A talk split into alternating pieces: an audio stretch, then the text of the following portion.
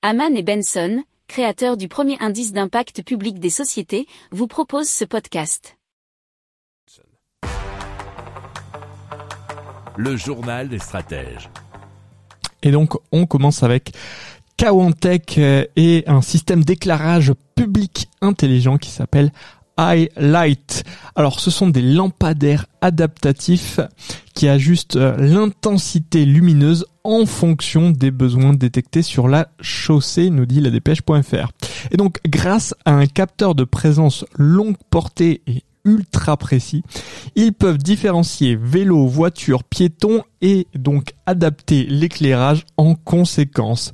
Et donc lorsqu'il n'y a pas d'activité, l'éclairage est réduit à 15% de sa capacité pour économiser de l'énergie.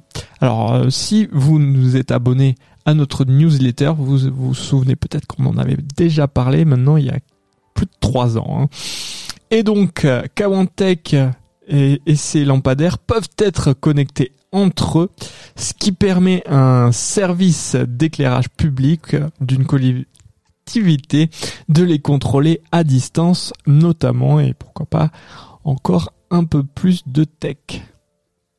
Pour approfondir ces sujets, abonnez-vous à la newsletter de Haman et Benson et écoutez nos autres podcasts que vous retrouverez dans les notes de l'émission ou sur notre site internet.